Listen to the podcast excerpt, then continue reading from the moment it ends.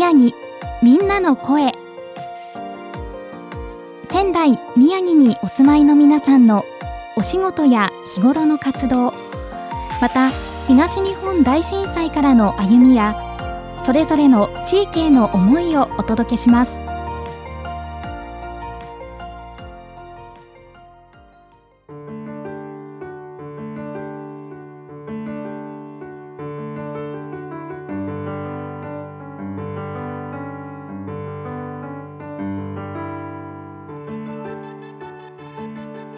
仙台宮城みんなの声、えー今回ご出演いただきますのは東北学院大学経済学部3年の望月香さんです、えー望月さん今回はよろしくお願いします。お願いします。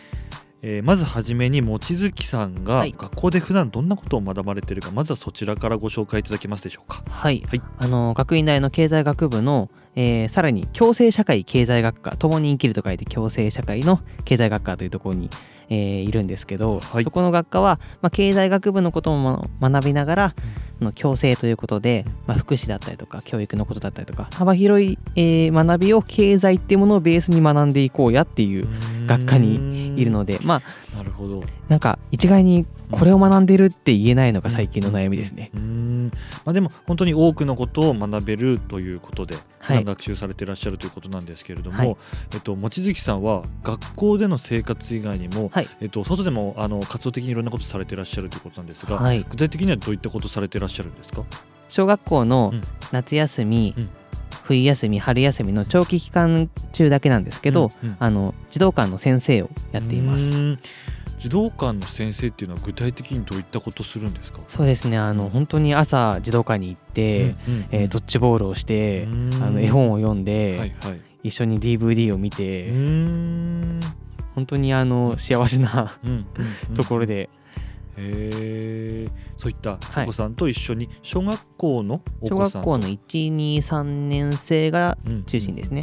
うん。はい。そういったお子さんと長期休みの時に、はい。えー、と遊んでらっしゃったりということでしたり、はい。その他にもいろいろとされてらっしゃるということなんですが、はい、はい、あのー気になるを好きになる東北学生メディア IFIAM っていうところに所属をしてまして、はい、まあ、いろんな仙台の大学がのが大学生がうん。集まった団体なんですけど、そこでは東北の今を発信する東北学生メディアということで、本当にあのその所属している学生が今伝えたいこと今表現したいことっていうのを好きに、まあ、YouTube だったりとか、うん。えーラジオだったりとかで、うん。うん。えー表現するっていう団体に入っています。はいはいはいあとは、えーあそうだ学院大のはい。放送会っていうのに所属をしていまして、このラジオ3さんでもうん。あのカレッジステーションっていうはい。番組に、あのうん。たまに出演させてもらったりとかはしてるんですけど、うん。ああとあのはい。うん。2月からうん。FM 泉の方で、はいはい。ドリームステップという、うん。えー番組が始まりまして、うん。それは望月さんがもう一人でパーソナリティをされてらっしゃるんですか？えっとそのイフアイアムの後輩、えー、1人連れて、うん。えー福祉隊の女の子1人連れて、うん。あの2人でやってます。うんうんうん。具体的に放送日時はいつになりますか？はい、えー、各週木曜日ですね、うん。えーえー毎月第1第3木曜日のうん。18時から1時間、うん。18時から19時まで1時間生放送で、生放送。ではい、はい。そちらでもはい。活躍されていらっしゃるというそんな望月さんですけれども、まあ、改めてになりますけれども、えっと、望月さんは現在、まあ、大学の3年生ということなんですけれども、はい。東日本大震災があった当時というのはおいくつでしたか？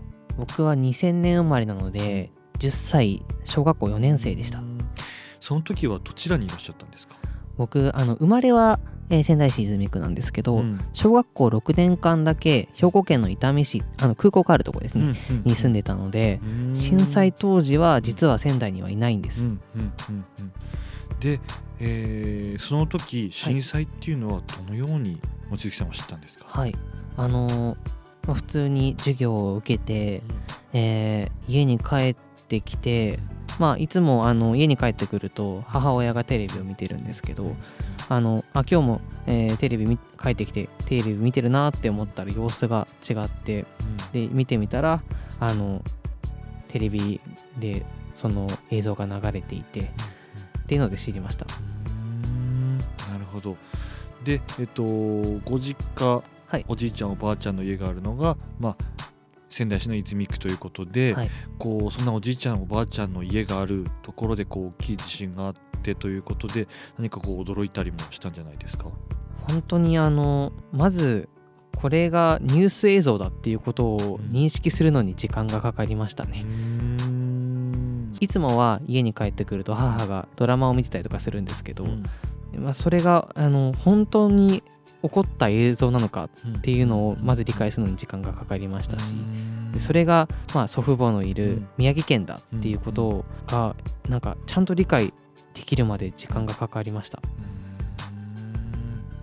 まあ、兵庫県といいますと、まあ、その以前にはこう阪神・淡路大震災で、まあ、被災した地域でもあるかなと思いますけれどもそういった点でこう何か街の雰囲気でしたり、まあ、そういった動きっていうのは何か感じるところはありましたか？そうですね。あの伊丹市っていうのは、まあえー阪神・淡路大震災の、うん。あの記録みたいなものでよくあの伊丹市伊丹駅の、うん。ええー画像が使われることが多いんですけどそういうこともあってあの伊丹市って結構あの全体的にその防災の意識が、うん。えー強いといいますかうん。そういう地域だったのでうん。その震災があった、えーあってすぐにはそのいろんなところで募金箱を見かけた記憶がありますね。ん仕分けなんか学校に行って何かこう違った様子なんかあったりしましたか？はい、まずあのーまあ、僕がその、えー仙台出身だってことはうん。クラスメートだとか、うん。あの先生が知ってたりとかしたので、うん。まずあの教室入った瞬間に「大丈夫だったの？大丈夫だったの?」っていうことを、うん。えー聞かれた記憶があるのと、あとあの普段はない集会が、うんうん。えーあって全校集会で黙祷を捧げたりしましたね。うんうんうん。当時あのサッカーもやっていてっていう話もお伺いしたんですけども、はい。あの震災が金曜日にあって、で、えー土曜日と日曜日に練習した時にそのまず練習前に、うん。あのチーム全員とあとコーチとうん。あとうん。あの当番の保護者の皆さんとかで集まってみんなで黙祷をしました。うん。まあ、そういった小学生時代のご経験もされたということなんですが、その後宮城県仙台市の方にはい。つ頃から戻ってきたんですか、はい。あの中学校上がるタイミングで戻ってきたのでうん。はい。13歳になる年ですね。それでは、えー、と望月さんの,、はい。あの中学校の頃の思い出なんかよければぜひ教えていただけますか？はい、はい、まあ、小学校の時サッカーをやっていたので、うん。そのままサッカー部に入るんですけどあの実は僕小学校の時に演劇舞台演劇を始めましてうーん。でそこで演劇部に入るっていう手もあったんですけど、はい。そのえー入学した中学校に演劇部がなくて、うんうん。あとその当時の中学生の行動力では、うん。劇団を見つけて入るってういう、んうんうん。あの考えができなくてうん。そのままサッカーをやっていたんですけど、はい。まああサッカーは好きなんですけど全然上手じゃなくて、全全然上達しなくて、うん。うんなんかすごく大変だな、うん。なんかやめたいなって思ってた時期に近所の児童館でうん。夏祭りのボランティアを募集しているっていうチラシを見つけて、うん。でなんか特にあのこれといった理由はなんですけど、なんかあの気がついたら申し込んでいてへでそこであうんの中学1年生の終わりくらいにそこでなんかボランティアに目覚めてでそこで本当にあの、えー部活そっちのけでいろん、うん。まあ、その児童館もそうですしそこで知り合った先輩とかからあのこういうボランティアの現場があるよって教えてもらっていろんなところにあのボランティア行ってました。まあ、先ほど出てきましたこの舞台演劇を小学校の頃から始めたということなんですけれども、はいこの舞台演劇なかなか珍しいんじゃないかなと思うんですが、はいどういうきっかけで小学生の頃に始めたんですか、そうですねあのその昔住んでたところの,、うんあのすぐ近くに演劇ホールがあって、うん。でそこが毎年夏休みにあの演劇体験をしてみようみたいなワークショップがあってそこににあ楽しそうだなって思って申し込んだのがきっかけでそこからですね。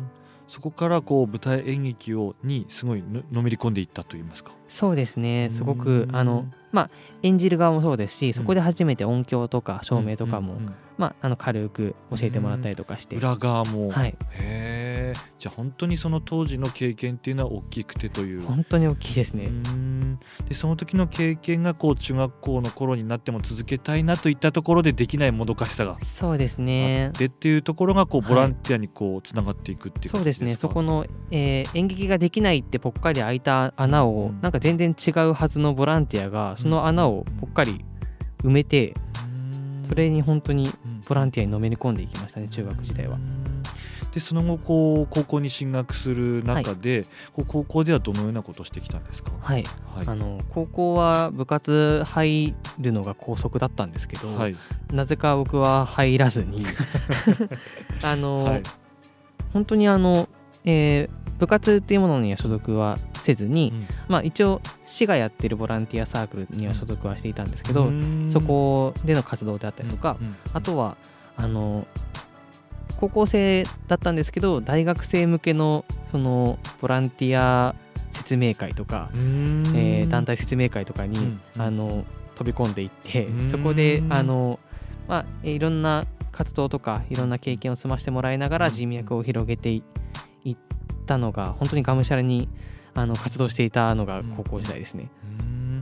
じゃあ本当にあの部活には入らずにこう、はいボランティア活動にこう積極的にはい、参加してきたということなんですけれども、はい。一方でこうその後こうラジオの方も好きになっていったっていうような話をお伺いしていたんですが、はい。そそちらにはどのようにつながっていくんですかね？あのもともとラジオは好きだったんですよ。中学生の時からラジオを聴き始めたんですけど、うん。あのそのボランティアのえーがきっかけで出会ったあの大学生の方の中で、その先ほど、えー話に出た IFIAM の先輩がいらっしゃって、うーん。なんかラジオ好きって言ってたよね。なんかうち来てみたらってことで IFIAM にあの見学というか遊びに行ったうん。先のあのミーティングに初めて参加させてもらったんですけど、うん。その初めて参加したミーティングが、えー宮城野区の楽天 FM にあラジオ3のおはい隣のね、お隣のはい。に出てみないかっていう話があ IFIAM に来たタイミングで僕がそのちょうど。はい、ミーティングにうんうん見学しに行ってて、うん。僕まだ正式メンバーでもないのに出たいですって言って でその高校3年生だったんですけどその時に、えー初めて楽天 FM 出させてもらって、なんか今まで聞くだけだったし、うん。なんか別に目標とか夢とかですらなかったラジオが、うんうん手の届くところじゃないですけど急に目の前に、目の前になんかあうん。できる環境というか、うん。あの体験できるうん。実践できる環境に急になったので,、うんうん。でそこで、えーそのラジオ出演してから IFIM に入って でそこであの、はい。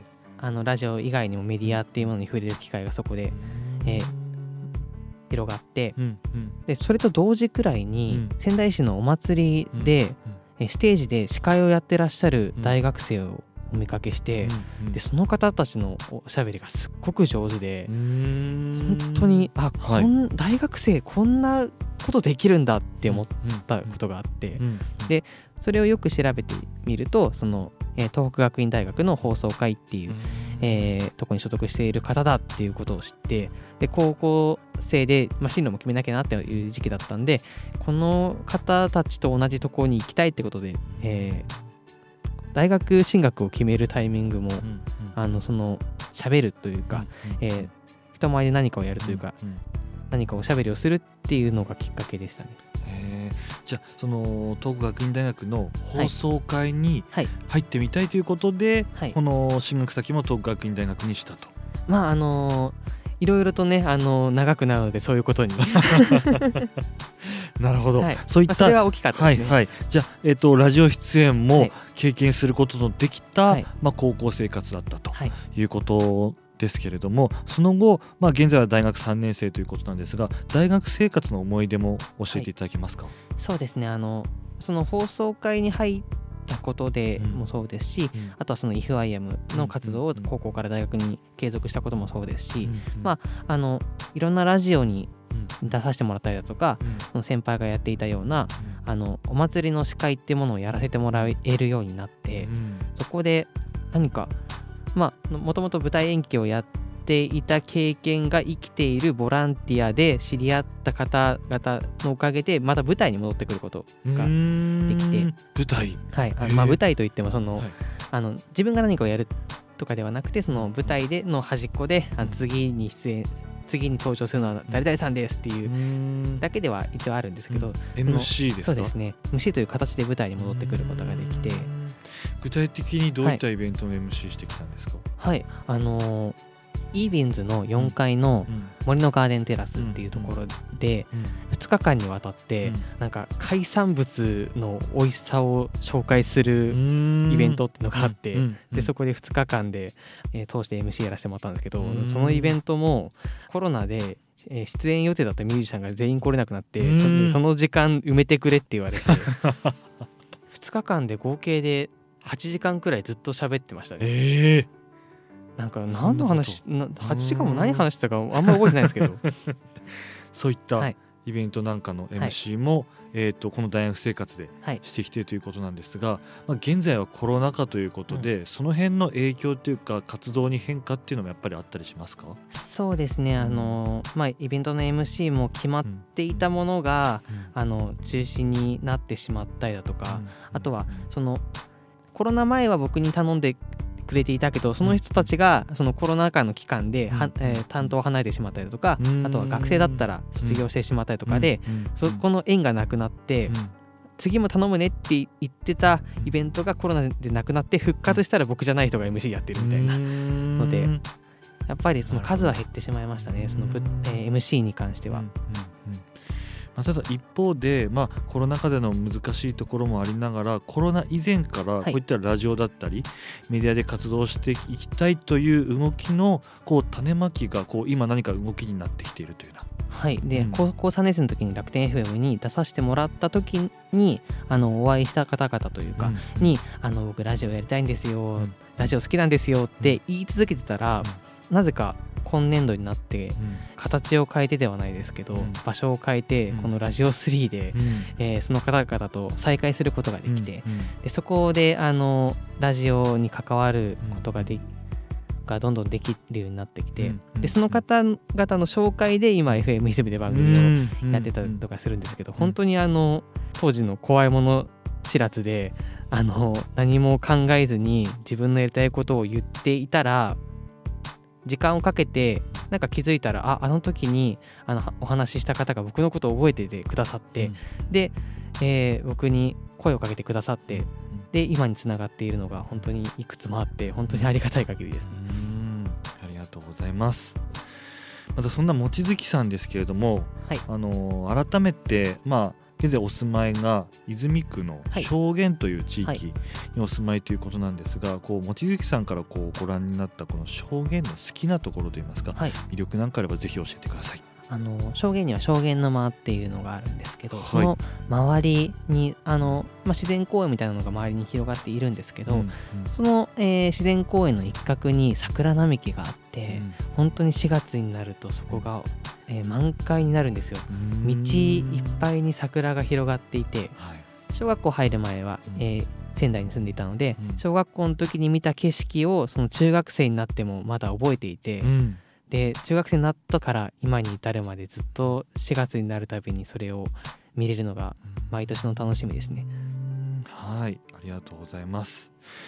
まあ、それでは、はいまあ、お別れに一曲、うん望月さんの好きな曲をお届けしたいなと思いますけれども、はい何かリクエストあればぜひいただけますか？はいじゃあ、えーゆずのうんうん「スマイルっていう曲ですかね。はい、こちらリクエストされた理由教えていただけますか？はいあのー僕この曲を知ったのが小学生時代でそれこそ舞台演劇を始めた時くらいだと思うんですけど、うんその時に本当に好きでよく聴いていた曲でで、まあ、今何かあの悩みがあったりだとか、うん。えー自分って今これでいいんだっけ自分って今何してんだっけってうん。ちょっと迷った時にこの曲を聴くとそのあ舞台演劇があってで舞台演劇からボランティアに行ってボランティアで出会った人のおかげでメディアに、えーつながれてでその人たちのおかげでラジオを今やれている。っていう道筋が一本うん。あのその曲を聴くだけでつながるというか、うん。なのでうん。なんか自分の立ち位置というか居場所というか自分が今まで何をやってきたんだっていうのがもう一度確認するじゃないですけどあの自分を見つめ直すために毎回この曲を聴いているので今回ねあのラジオを出させてもらえるということでこの曲をかけたいなと思いました。はい。まそれでは最後になりますけれども、はい。えーこれから先の、はい。えー望月さんの目標だったり展望なんかあれば最後教えてください。そうですね。あの高校3年生で初めてラジオに出てからこんなに楽しくてこんなに幸せなことができるのは学生のうちだけだろうなって思ってはいたんですけど、うん。大学3年生の今になってみてなんか最近ラジオしかやってないんですよ。あのいろんなところでラジオやってたりとかするんですけど、うんうんなんか最近ラジオしかやってないぞ。就活もなんかちゃんとやれてるかどうか不安だぞっていう時に、まあ、もしかしたら僕はこのままあの好きで始めたあの縁があって始めたラジオをこれからも続けていくのかもしれないなって今は思っているのでうん。今後もラジオとかメディアの方向で生きていくのかなとあの思っています。はい、はい、ありがとうございます。えー今回は東北学院大学経済学部3年の望月香織さんにお話をお伺いしました。望月さんありがとうございましたありがと。うございました。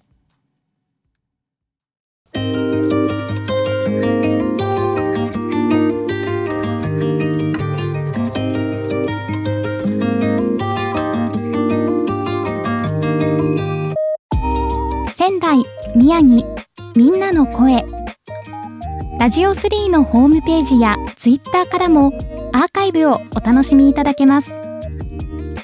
次回の放送もどうぞお楽しみください。